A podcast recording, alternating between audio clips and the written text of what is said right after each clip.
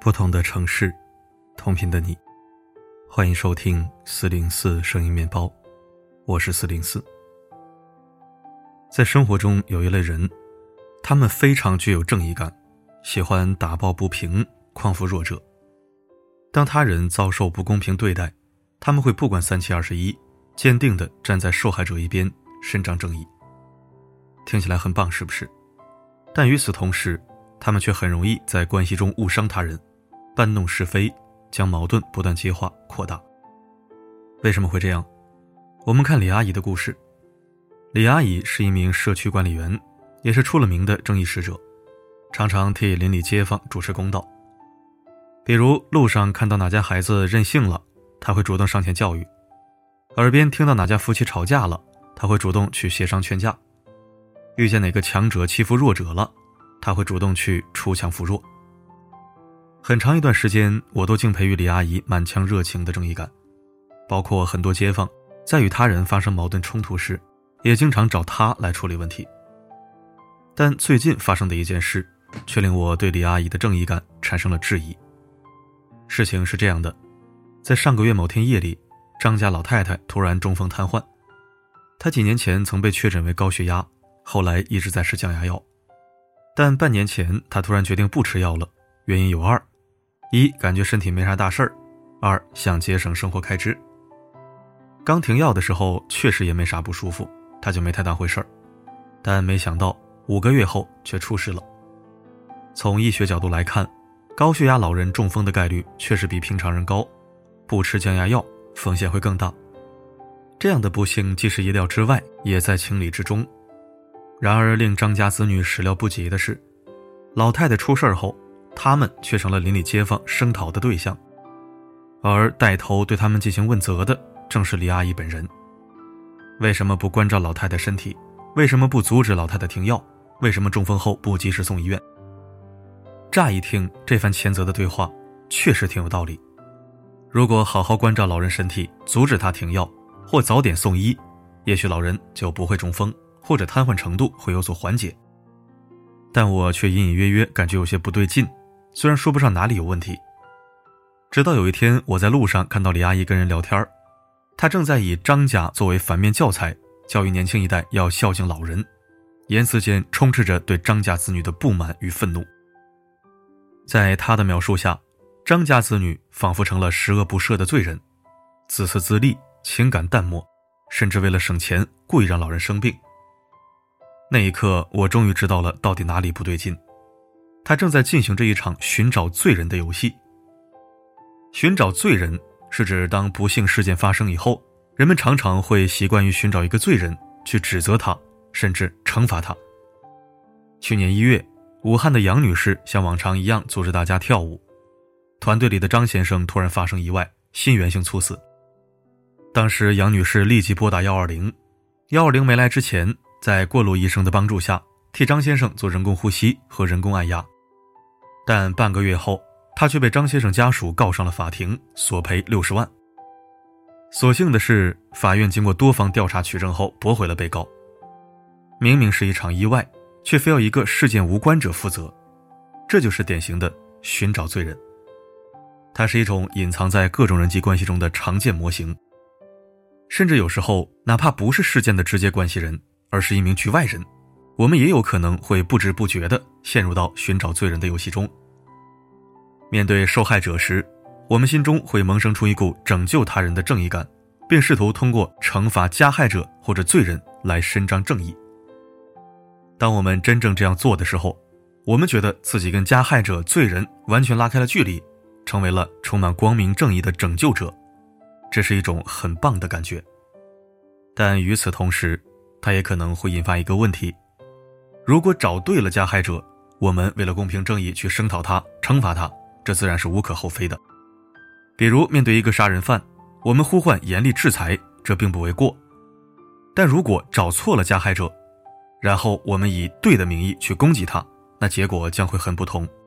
我们可能会伤害到无辜的人，令他们成为了受害者，而我们自己则变成了加害者、罪人。就像张老太太中风瘫痪事件。他的几个子女均已成家，没有跟老人住在一起。老太太并不缺钱，但她生性节俭，不愿为自己花钱。关于降压药，是她自己悄悄停的，没有告诉子女。客观来讲，中风瘫痪更多是老太太自主选择导致的结果。但在李阿姨的视角里，张家子女却变成了加害者、罪人，原因是他们没能提前阻止悲剧的发生。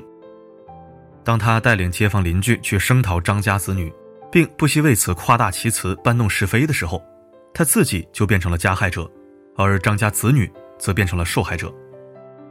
这是一个很奇特也很讽刺的现象。在现实生活中，并非所有的不幸事件都存在一个加害者，有时候它就是一个单纯的意外，或是受害者自主选择的结果。这个时候，如果我们执着于伸张正义，陷入寻找罪人的游戏中，其结果不仅会违背自己的本意，还会给无辜者造成误解与冤枉。那么问题来了，我们具体要怎么做才能停止寻找罪人的游戏呢？综合这些年的思考与观察，我总结出很关键的一点：与受害者课题分离。所谓课题分离，就是区分什么是你的课题，什么是我的课题。我负责把我的事情或课题做好，你负责把你的事情或课题做好。比如，面对他人的不幸事件，学会自我保护，为自己争取权益，是受害者的课题。作为局外人，我们真正能做的，不是越过界限去替受害者出头。去替他声讨加害者，也就是罪人，而是客观看待事件的前因后果，尊重受害者本人的意愿，在能力范围内提供资源或帮助。整个过程需要我们诚实的觉察自己的内在真实动机。举个例子，我有一个朋友，他非常仗义，此处的我为笔者天涯。有一回，我跟男友因为一点小事闹矛盾，心里郁闷，找他倾诉。没想到他当时的反应比我还激烈，还没等我把话说完，他就开始愤怒地指责我的男友，将他批得体无完肤。他还奉劝我，他一点也不迁就你，我劝你还是尽早分手吧，你值得拥有更好的关系。他坚定地站在我这一边，并提供了解决方案，看起来很仗义。但说实话，听完他的开导，我内心反而更难受了，因为整个过程。他并没有耐心的去了解我跟男友发生矛盾的前因后果，而是带入了很多他自身对男性的愤怒和不满，借题发挥去攻击我的男友。与此同时，他也不询问我本人的意愿，就迫不及待的劝我分手。这不禁引起了我的思考与怀疑，他的动机或许并不是为了帮助我成全我，而是想借这个事件去表达他对男性的愤怒，并惩罚男性。当然，他对我并没有主观的恶意。他过去确实曾遭受过一些情感创伤，令他不太信任异性和亲密关系。一旦听到女性跟异性有冲突、矛盾，他过去的创伤就很容易被唤起，并牵引着他去攻击异性，从而不由自主地陷入寻找罪人的游戏模型中。当看清这一点之后，我选择了课题分离，拒绝他的建议，并基于我自己的内心去跟男友进一步沟通，化解矛盾，修复关系。在这里，我想澄清一点，我并不是鼓励大家在不幸事件面前去无视受害者或者拒绝那些需要帮助的人。我真正想表达的是，在我们决定为受害者匡扶正义之前，先去诚实的问一问自己：我这么做到底是为了成全他，还是为了成就我自己？透过这个问题去觉察自己内在真实的动机。但凡有一丝一毫是为了成就我们自己的，比如想当个拯救者。想借此抒发对加害者的不满与愤怒等等，在这种情况下，我会建议你就此打住，不要陷入寻找罪人的游戏，加剧事态恶化，而是要先去了解自己内心未被满足的需求、匮乏与缺失，觉察自己内在的不安，看见自己需要成长的地方。作为一个成年人，我们需要先为自己的需求去做一点事情，满足自己的渴望，照顾好自己。为自己的需求负责，安慰自己内在的不安。当我们把力量带回给自己，我们会因此变得更加完整。当我们带着完整的自己去看待他人的不幸事件，便会有足够的理性与智慧去看待整个事件的前因后果，看见受害者真实的处境与意愿，提供能力范围内的有效帮助，促进事情的圆满解决，与你共勉。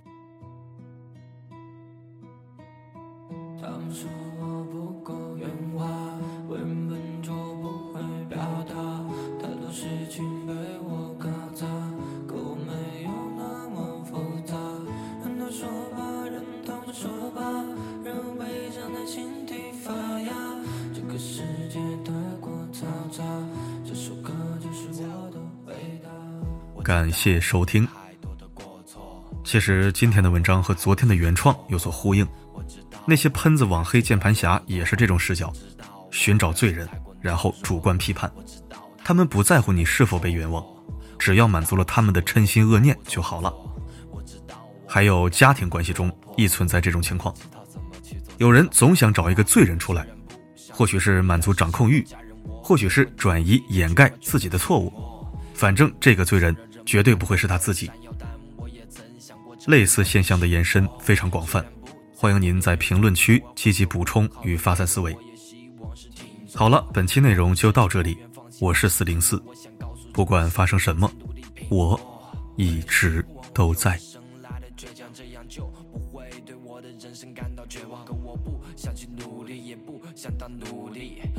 这是我隐藏最后一丝骨气，慢慢变化，慢慢的成长，慢慢长大，变得不再逞强，学会把压力扛在我的身上，就让我把真实自我隐藏。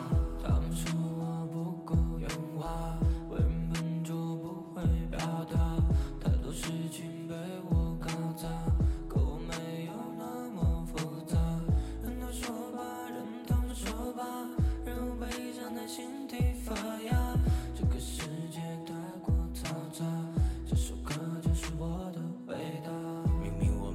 在思维的世界却好像只能看见美人的一面，生活就仿佛一个走不尽的谜团，只不过没有谜底，也找不到谜面。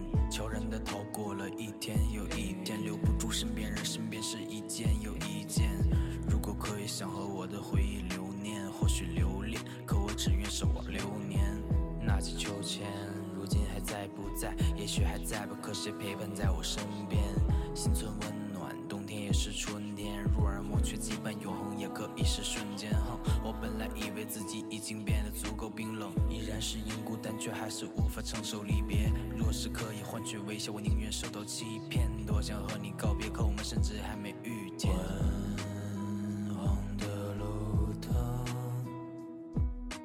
幽暗了半盏，我走着。